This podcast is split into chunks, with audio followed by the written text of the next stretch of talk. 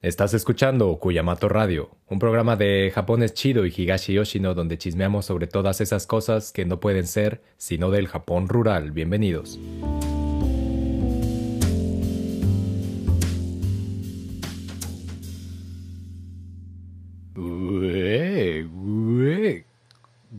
¿Cómo están? ¿Cómo están? Muchas cosas han sucedido, muchas cosas han sucedido. Yo me preguntaba dónde estaba, dónde estaba el chisme, pero aparentemente ya llegó el chisme, llegó con el verano con el verano y, pues este y el turismo y el calor. Llegó llegó también el chisme eh, que no es no es particularmente el tema de hoy no lo es pero me parece muy muy apropiado muy puntual este mencionar que todas esas ideas por ejemplo de, de lo remoto de lo distante de lo desvanecido inclusive ultimadamente dirían por ahí este de lo satelital como normalmente se describen y se proyectan a las comunidades este, rurales, rurales, rurales, eh, rurales, eh, como, como estos lugares aislados de, la urbanización, siempre al margen, que podría ser el equivalente en México a los pueblos mágicos. Eh, normalmente estas construcciones pues son hechas a partir de la modernidad, es decir, el pueblo remoto no lo fue, no lo fue siempre, ¿no? Hay una, hay una proyección capitalista y moderna y su proyecto civilizatorio que, construye estos espacios así, ¿no? Y lo hace sobre todo a partir del turismo, ¿no? Es el turismo el que, el que en sí ayuda a esto. Hay una, hubo una campaña muy famosa en 1970 este, por parte de la de los trenes JR, esos conocidos trenes por ser los que los que reparten el famoso este Rail Pass, ¿no? Para para desplazarse por aquí y para allá y por allá eh, a, módicos, a módicas cantidades o, o, no, creo que están bastante caros. Pero bueno, el caso es que este, esta JR, que en su momento era la, la era, estaba nacionalizada esa, esos, esa compañía ferrocarrilera y ya después se privatizó. Eh, en principio sacó una campaña que se llamaba Discover Japan, precisamente por eso, ¿no? Era dejaba de anunciar estos grandes lugares turísticos como lo puede hacer aquí a la vuelta el, el monte eh, Yoshino con sus famosos 30.000 cerezos o dejaba de, de, anunciar no sé el, el, castillo de Himeji no eran sí esos sitios ya eran conocidos ¿no? había que ir por algo más por algo muchísimo más remoto y empezó entonces a anunciar eh, pues pueblos que no tenían en sí algo, algo concreto, ¿no? No había una estructura que ir a ver o no había necesariamente eh, un lugar eh, conciso que visitar, ¿no? Sin embargo, los em, empezó a dibujar en estos lugares remotos, pues eso, el, el digamos que la cúspide, la piedra angular de, del Furusato, que podría ser un término traducido como el hogar, ¿no? Si hay que descubrir Japón, es, es, es en el Furusato, es en el hogar, es en ese Japón remoto. Y que digo, no es el tema de hoy, solamente lo dejo ahí porque pues es algo, es una noción que surge a partir del, del, capitalismo, este, o del, de un sistema específico de, de, producción, de consumo, de pensamiento, y que en Japón pues ya va por su nuevo capitalismo, según el ministro, entonces pues ahí a ver qué nos depara, pero por lo pronto ya con el verano, pues mira, las cúspide, la cúspide del turismo, este, aquí en el pueblo que pues hay mucho río, mucho río y, muchos bañistas. Eh, tampoco es el tema de hoy, pero eh, de lo que ha pasado estos días en el archipiélago, pues, pues claro, obviamente eh, la muerte de Shinzo Abe, que no es aquí, no es, no es, por nada en particular, es más bien nada más para meter ahí este paja al chisme, porque pues, porque pues qué gusto el chisme, ¿no? Este, pero lo conocí ese muchacho, no, ya no era un muchacho, ¿no? no era, o sea, él era un muchacho, yo ya no era un muchacho. pero lo conocí, eso hace pues unos anillos. Con esto, con esto no estoy diciendo como sí, güey. Y me veo muy afectado porque pues yo lo saludé, güey. Entonces, si alguien le caló es a mí. Nada, eh, muy lejos de esa aseveración.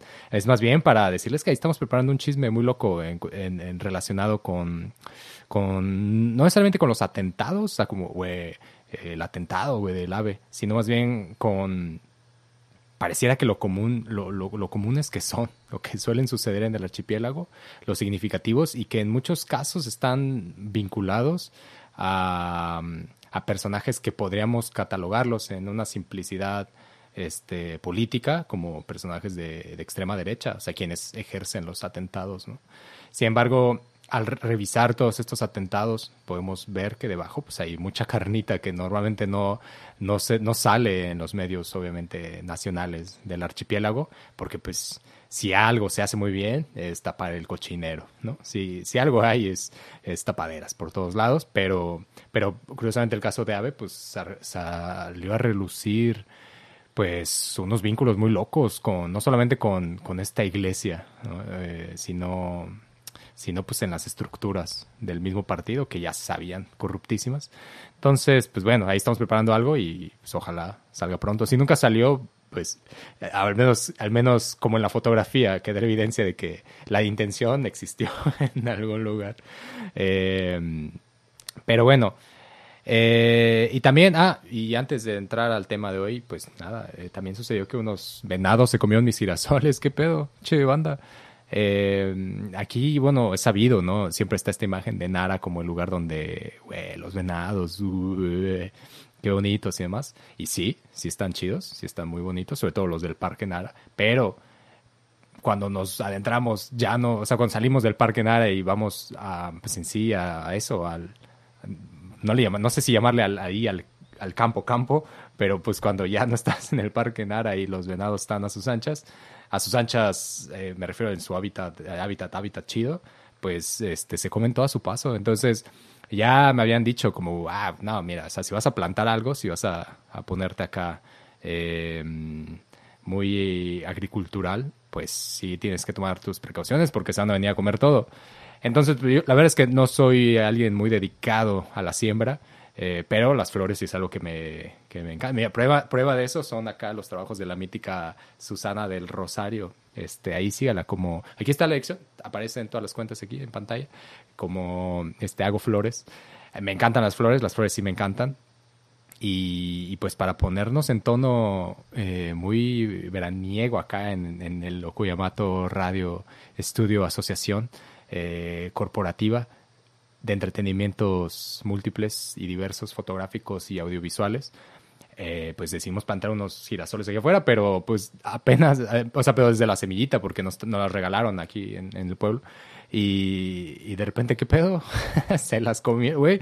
Eh, y iban creciendo. Yo nunca me consideré un alguien exitoso en la, en la siembra de nada. y cuando se estaban dando y ya estaban a punto de brotar los girasoles, estos güeyes se los vino, se las, se las comieron, ¿qué pedo? Este, y, pues nada, no es una imagen recurrente. El otro día estaba viendo, ya con esto termino, me meto al tema. El otro día estaba viendo eh, en la tele, Tonari eh, eh, mi vecino Totoro. y estaba esta escena de, de, de llega, la, llega una de las hermanas, ¿no? Este, devastada porque porque está recorriendo, eh, se pelea con su hermanita, bastada por lo de su mamá y demás, que es esta Satsuki, la, la mayor. Y se tira al cuarto, un cuarto de tatami muy bonito, pues ya saben, su casa ahí en medio de, de unos arrozales y demás. Se tira ahí y ahí descansa y demás, ¿no? Y me llamó la atención que, que, eso, que normalmente en, las, en, la, en la forma en la que se, se narra el campo, en las películas, sobre todo, y en esto me refiero muy, muy concretamente a las de, a las de estudio Ghibli, no sale, no se, no se nos muestra, no se, no se desarrolla por completo el, el campo como es. Y me refiero a, toda la cantidad de fauna que existe, ¿no? Entre, pues, obviamente aquí están los venados, pero pues también hay un montón de, los cien pies, por ejemplo, que salen de la nada y por todos lados. Esos tampoco se muestran, ¿y qué pedo? Eh, nada, un reclamo ahí directo para, para las industrias Ghibli, que ya nos dejen de mentir porque, porque pues, con el verano llegan también las alimañas y, y está cabrón, está canijo.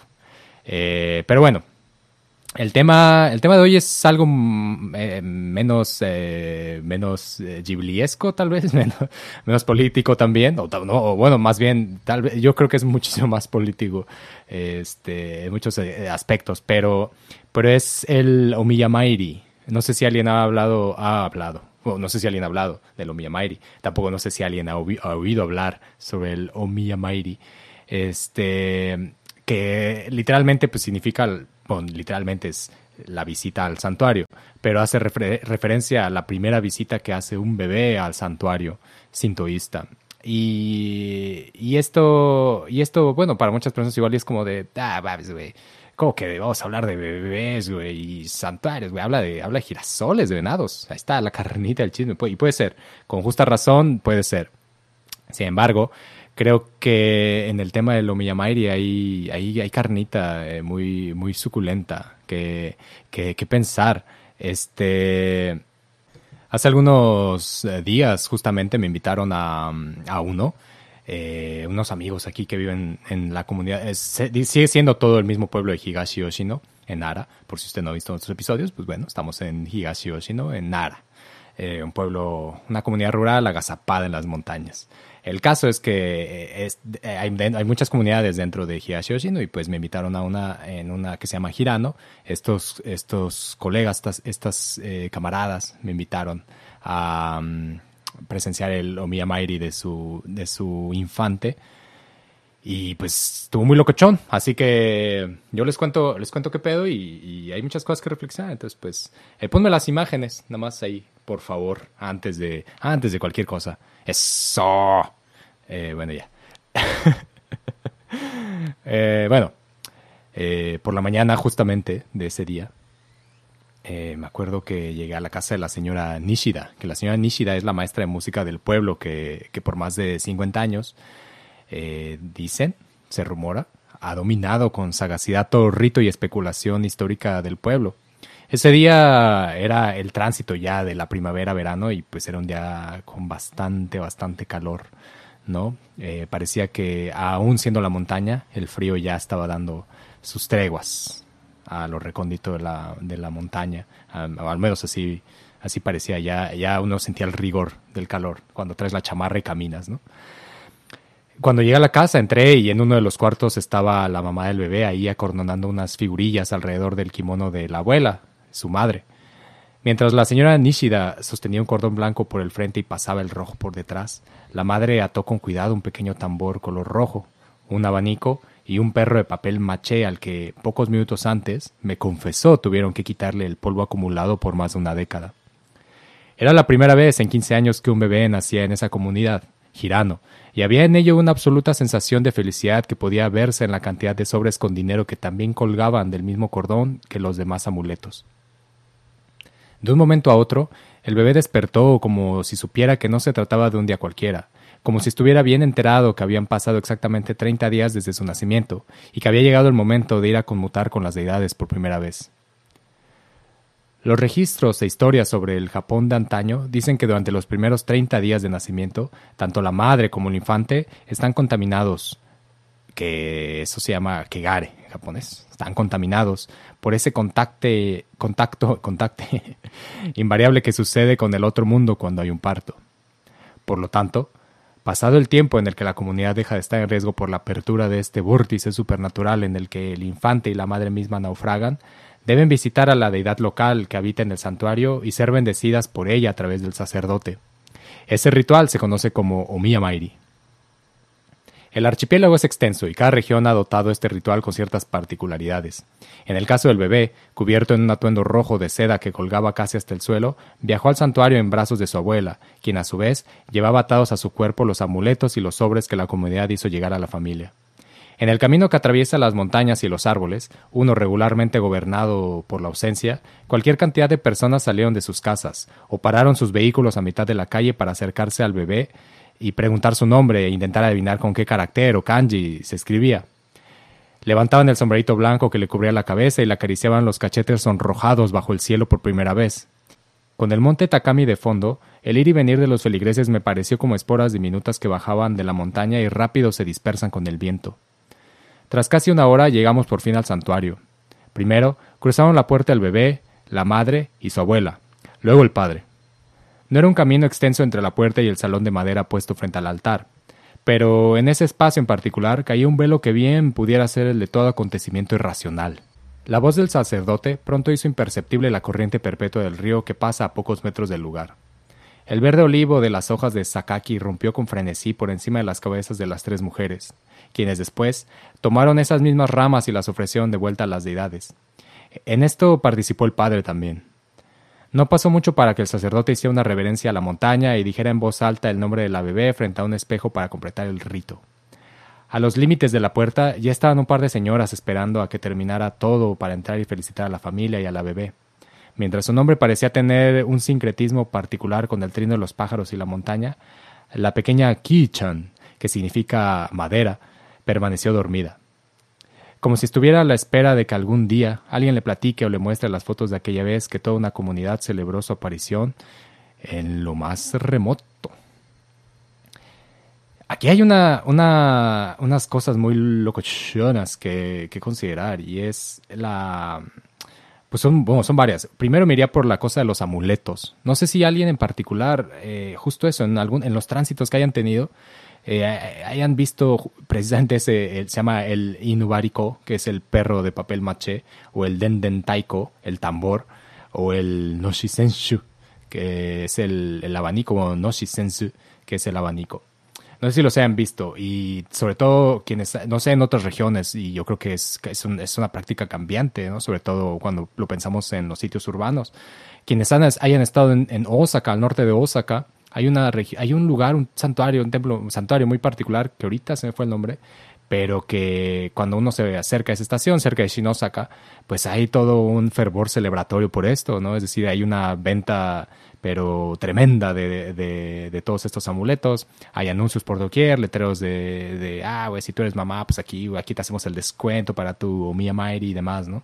Es decir, es un, es un frenesí de, mercantilización por el festival, por la festividad, por el ritual. Impresionante, está muy, está muy loco.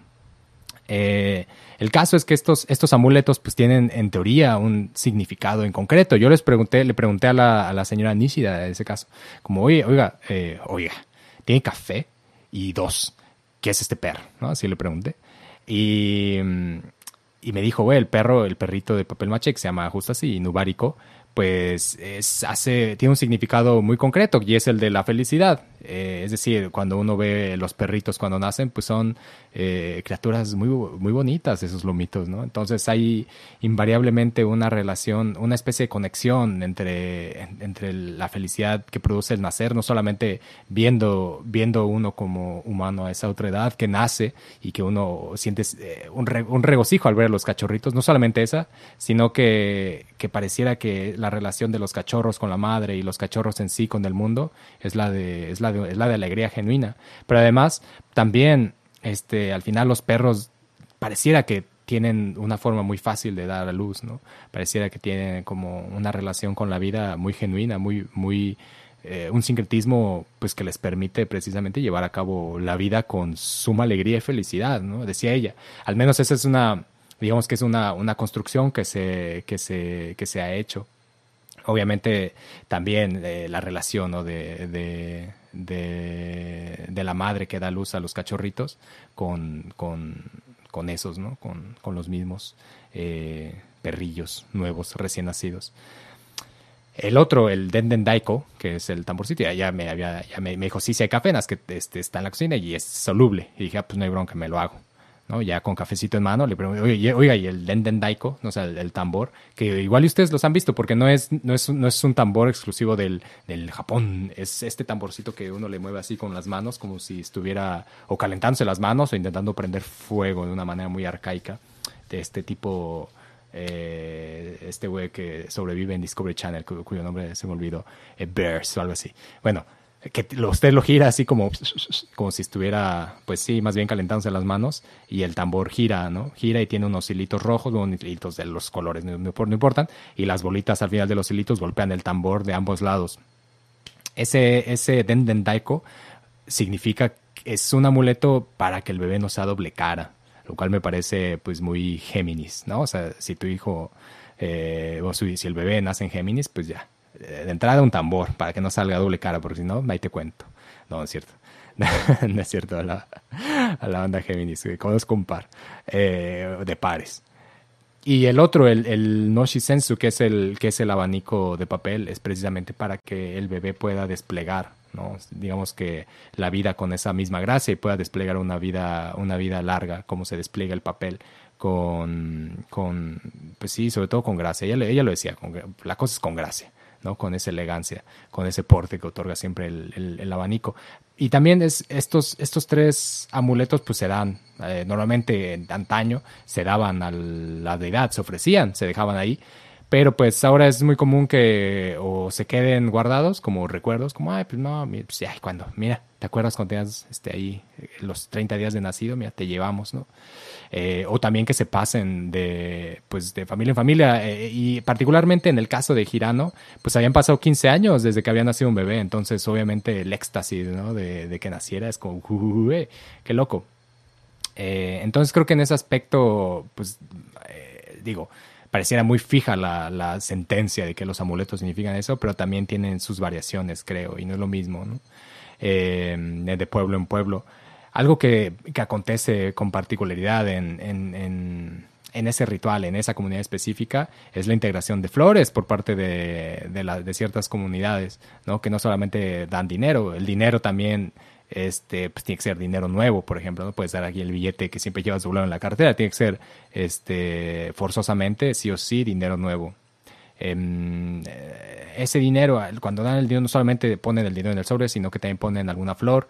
Eh, hay muchas flores que se dan aquí que en muchos casos pues, pudieran parecer para muchas personas como flores silvestres sin gracia, ¿no? Pero eh, en el campo, al menos en la montaña aquí, las flores todas tienen una, una función en particular y, las personas que viven aquí las conocen a la perfección. Está muy, está muy loco. Una vez me encontré una señora que está, iba, yo en bici, la señora se orilló y se baja del coche y entonces así se cruza la calle, una calle que tampoco es muy, muy, muy ancha, se cruza la calle y empieza como así a husmear entre, entre la arboleda, ¿no?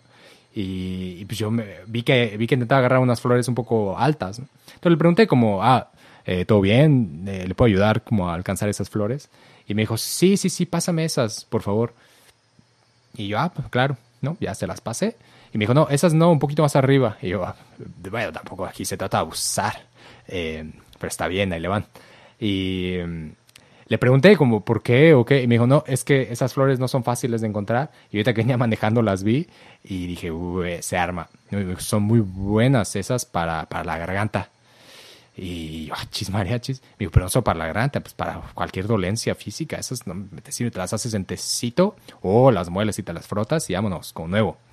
Y me, pues, me dio mucho la atención. Y luego, además, antes de subirse, tomó otras que están en el piso y me dijo, y estas si las fríes, riquísimas. Y ¿qué pedo? Y yo, y yo, yo yendo al súper, hazme el sagrado favor. Eh, entonces, bueno, eh, algunas personas también integran flores dentro de los sobres y, es muy simbólico porque cada comunidad pues tiene digamos que flores eh, distintas no no es lo mismo vivir en hasta en, las faldas de la montaña que hasta arriba sean distintas especies y, digamos que las comunidades tienen distinciones en las flores también. Entonces pues bueno eso, eso es un tema, es un tema que quería comentar, el de los amuletos, pero hay otro que es muchísimo más, este, ahí político, para que vean, y, pero no, no solamente eso, no tiene una, es decir, resulta muy interesante y creo que ayuda a desdoblar un montón eh, muchas de las concepciones que se han ido desarrollando en la literatura, en los estudios folclóricos, eh, en la industria cultural, en la cultura popular, en muchas formas de cómo se entiende desde, desde, ciertas perspectivas aparentemente históricas a la mujer y cómo se entiende el, concepto de kegare, de contaminación, y cómo se ha entendido también el concepto, por ejemplo, este, de la infancia. Eh, es interesante, es interesante. Eh, a ver, el día del el, el aparentemente dicta eso, ¿no? Que tienen que pasar 30 días para que, para, digamos que para que el bebé pueda hacer la, la visita al santuario. Sin embargo, la razón de esto es para evitar la contaminación en el nacimiento del, bebé, que se llama Shushan no Kegare, que es contaminación por nacimiento. Y esta, esta idea de que el nacimiento generaba una contaminación provocaba que, que las mujeres tuvieran que, dar a luz en un lugar separado a su casa.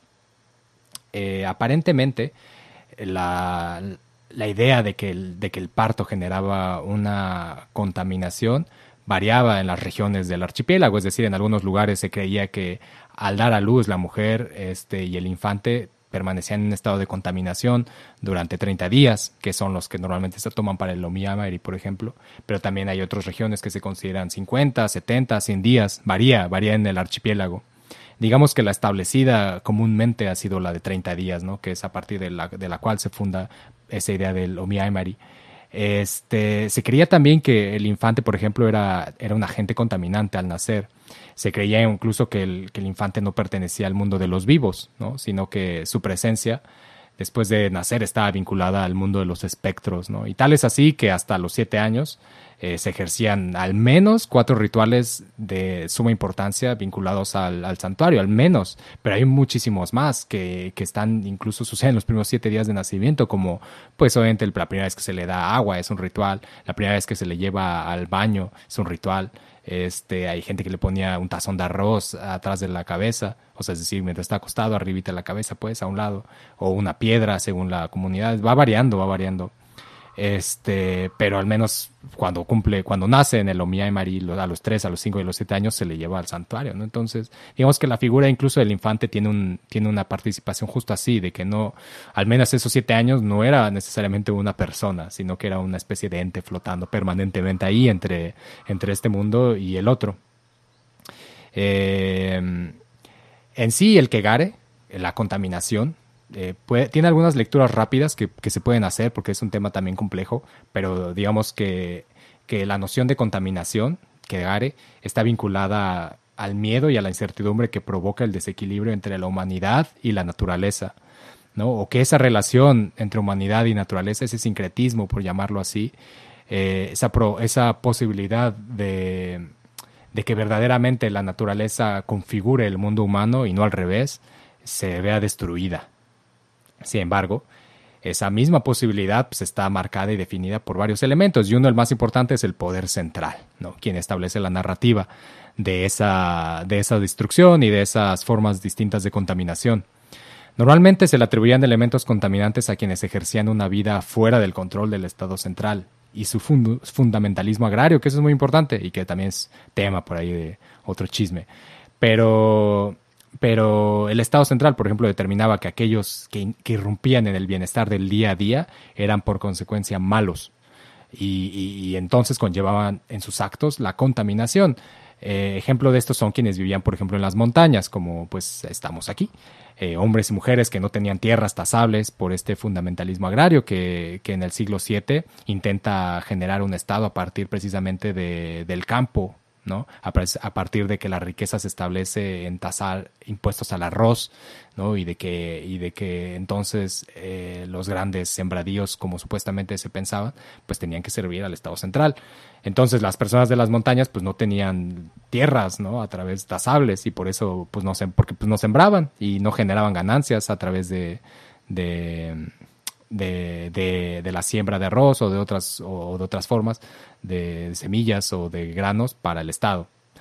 Eh, sin embargo, eso no significa que, por ejemplo, fueran pobres, sino que generaban eh, recursos y ganancias a través de los pasos de las montañas, pasos en los ríos, eh, apuestas, comercio, caza, pesca, etcétera, ¿no? Entonces, estas personas, dice el Estado, estaban atraídas por los poderes mágicos o contaminantes de sus intereses y ganancias y pertenecían a una comunidad colectiva que podemos identificar a grandes rasgos como Hyakusho, que significa literal, literal, pues persona de los cien hombres, ¿no? Que era una forma de atribuir a estas cien posibilidades de, vida, ¿no? Viviendo siempre en los márgenes.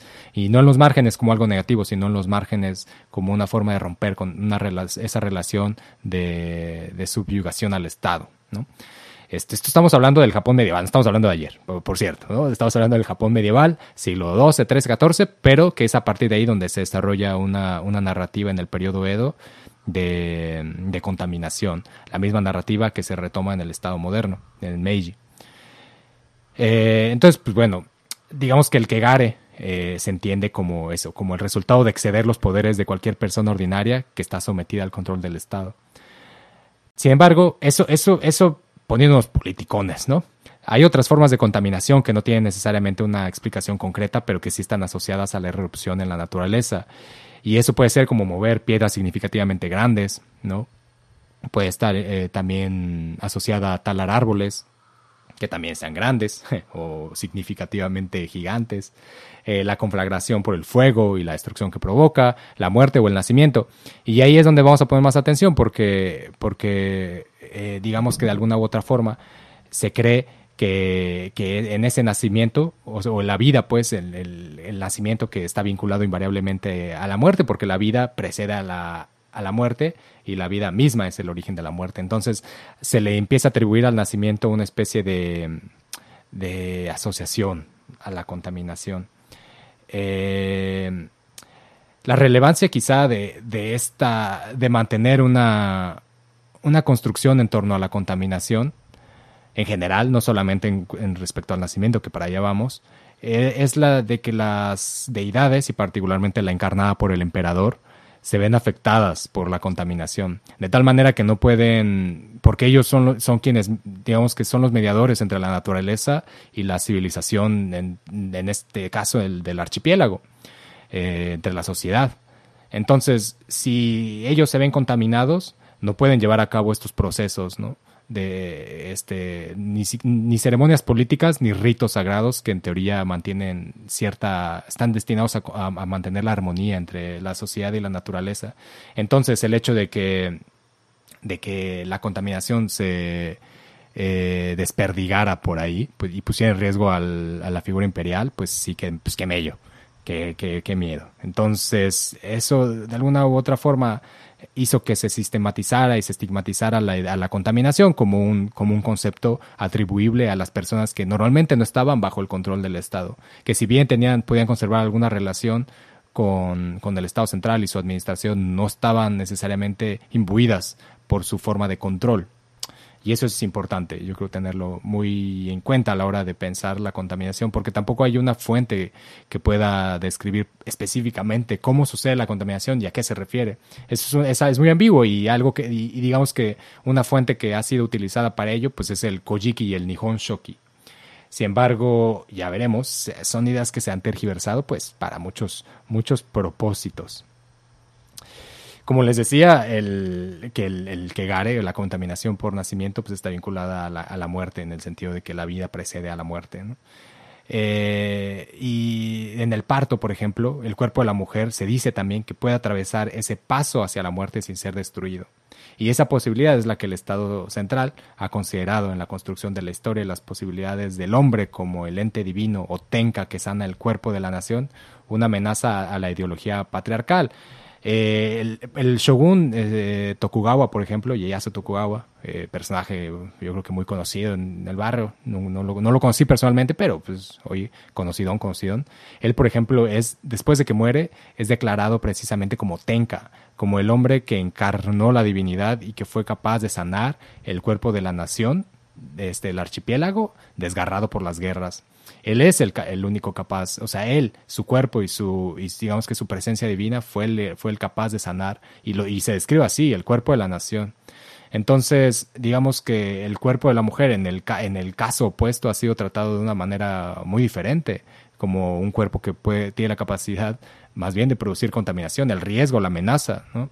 Sin embargo, hay una asociación interesante en el hecho de que es ese temor, ¿no? A que puede transitar a otros mundos sin ser destruido, el que provocó que poco a poco se fuera construyendo una narrativa para no ver eso como una especie de, de poder, sino más bien para pensar en ello como, como algo temible, como algo amenazante y como algo que había que estigmatizar para proteger a esa nación, pues, obviamente patriarcal en muchos sentidos.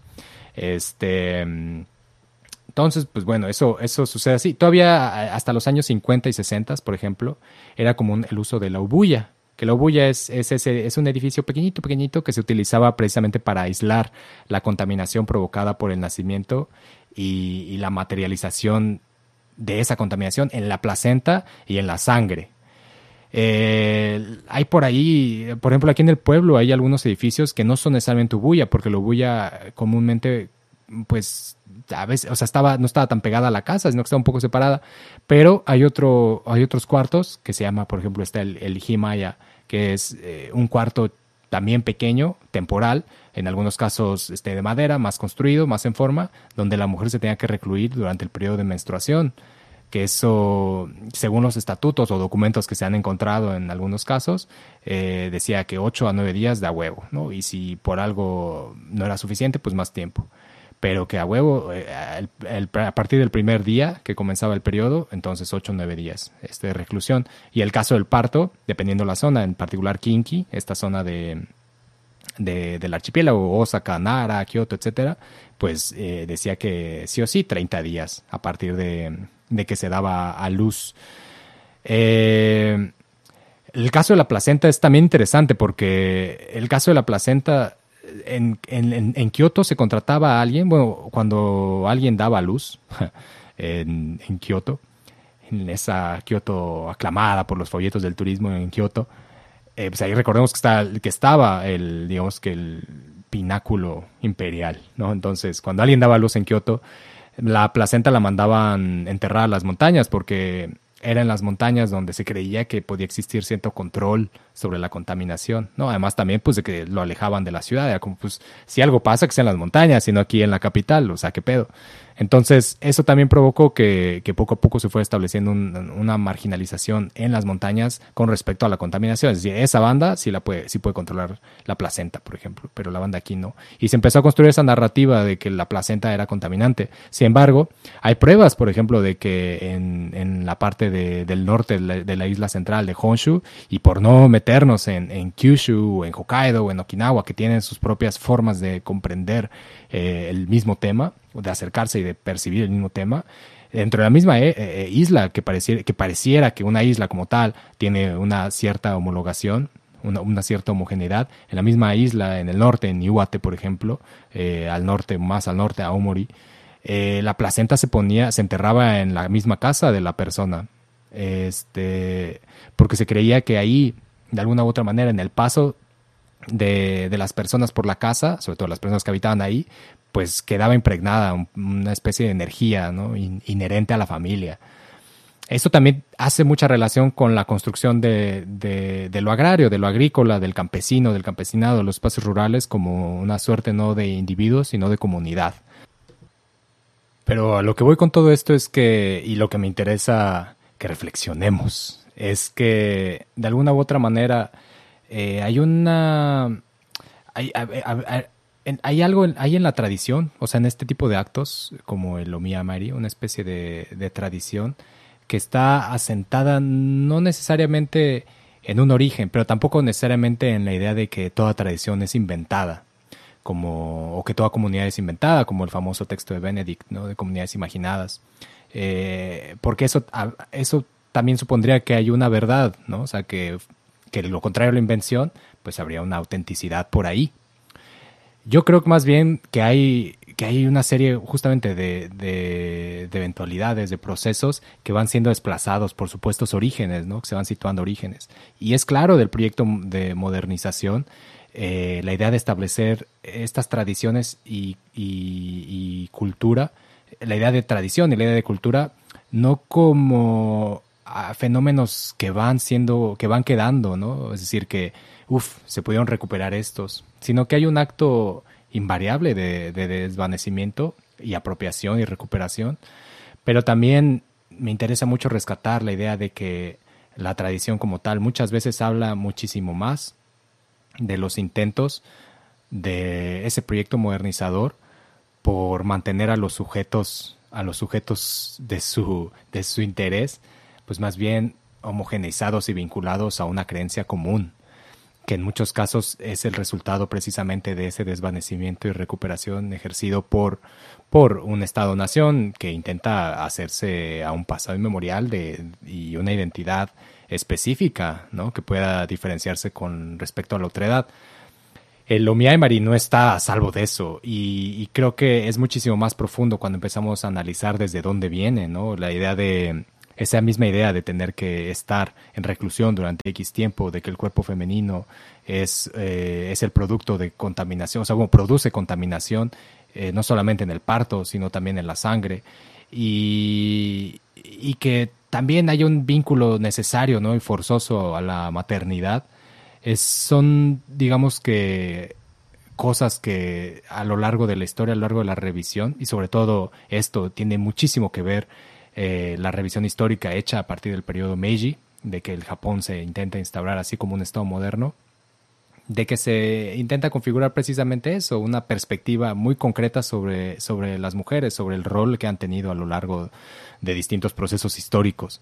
Son, son digamos que apreciaciones que cuando las tratamos de ver en autores, autoras del periodo premoderno, difieren muchísimo, difieren muchísimo de su acercamiento y no hablemos de la forma en la que se veía en el Japón medieval, ¿no? La forma en la que muchas mujeres, por ejemplo, eh, gobernaban espacios rurales, la forma en la que las mujeres estaban tenían a su cargo este eh, ¿cómo se llama? edificios de armas o el paso de ríos o flotillas, eh, es decir, hay algo ahí que, que no tenemos que dar por sentado, creo yo, en la configuración de los, de los, de los ritos, y sobre todo en la configuración de los ritos a partir de un discurso establecido. ¿no?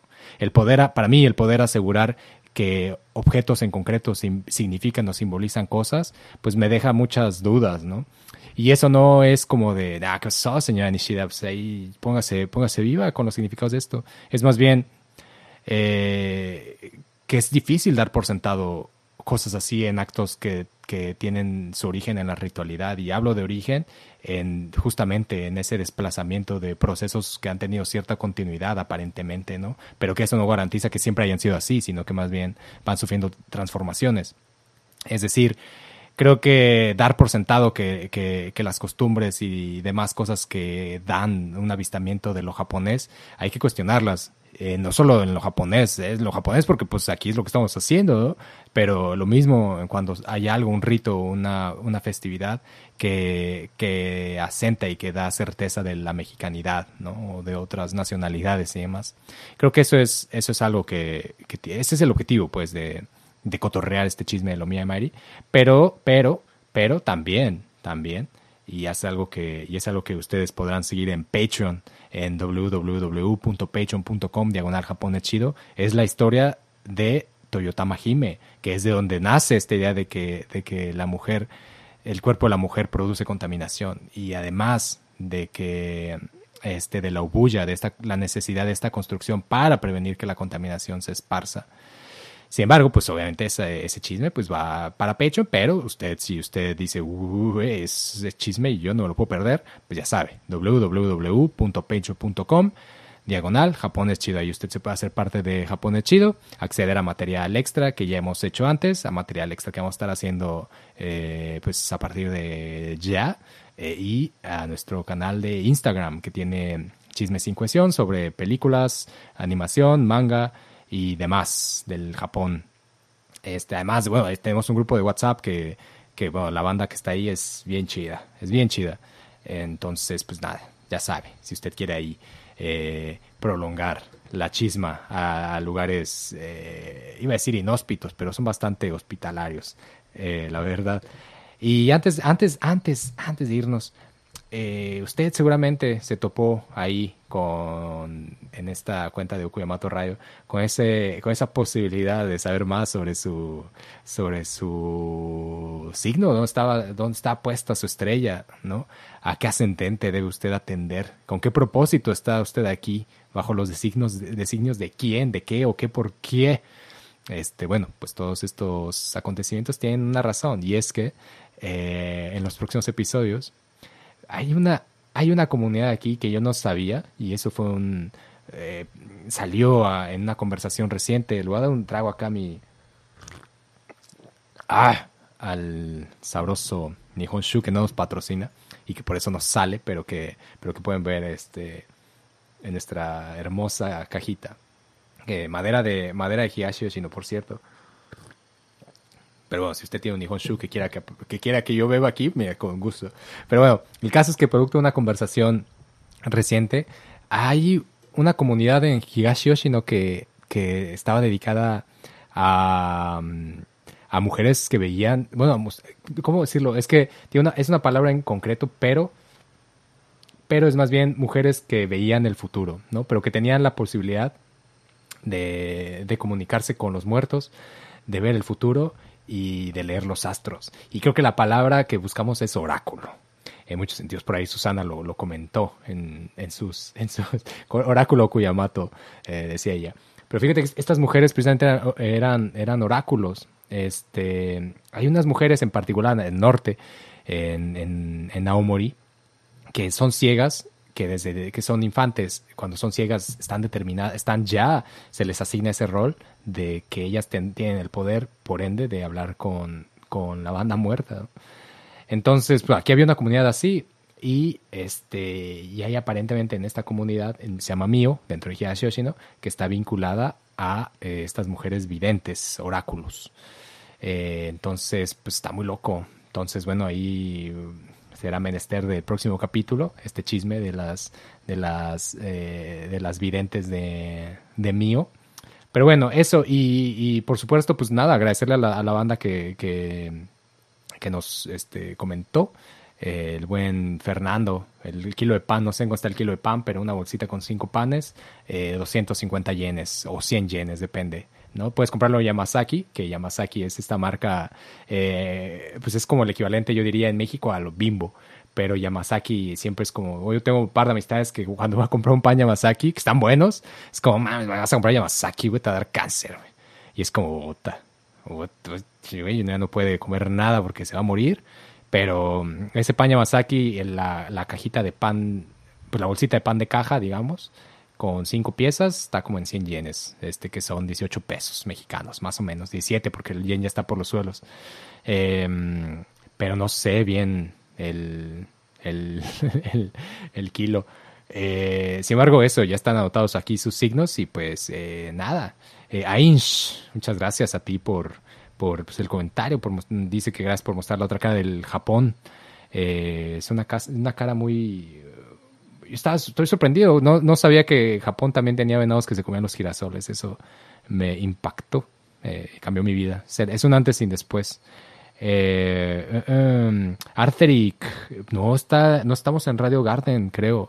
Pero estamos en la sintonía 93.33 de Higashi Yoshino, si, si eso puede servir a los propósitos de algo.